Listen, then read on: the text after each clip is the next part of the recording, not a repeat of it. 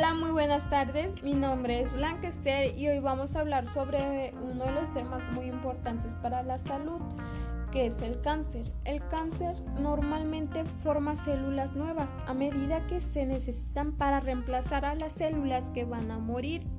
Algunas veces este proceso no resulta ser lo esperado y crecen células nuevas que no son necesarias y las células envejecidas no mueren cuando debían morir. Las células adicionales forman una masa llamada tumor.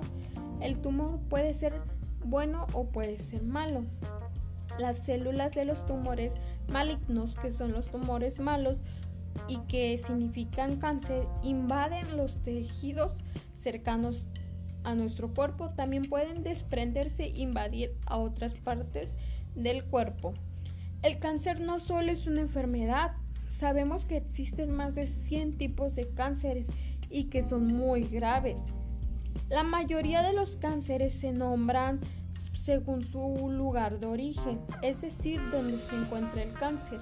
Por ejemplo, el cáncer de pulmón se encuentra en el pulmón y el cáncer de mama se encuentra en el seno de la mujer. La diseminación del cáncer desde una parte del cuerpo a otra se denomina metástasis.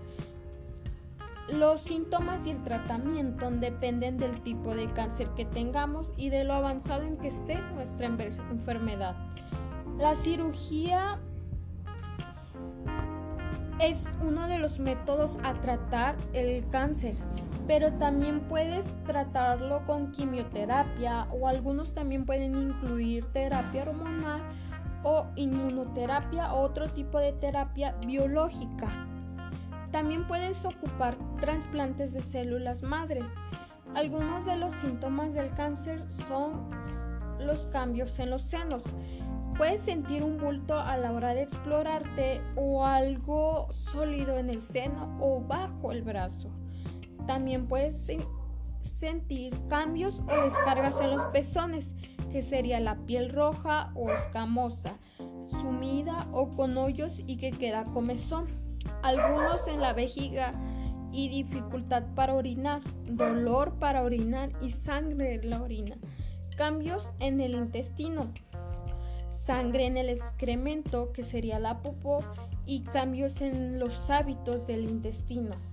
También puedes sentir cansancio grave y que dura y que no tengas una explicación lógica para este cansancio. También puedes sufrir fiebre o sudores nocturnos.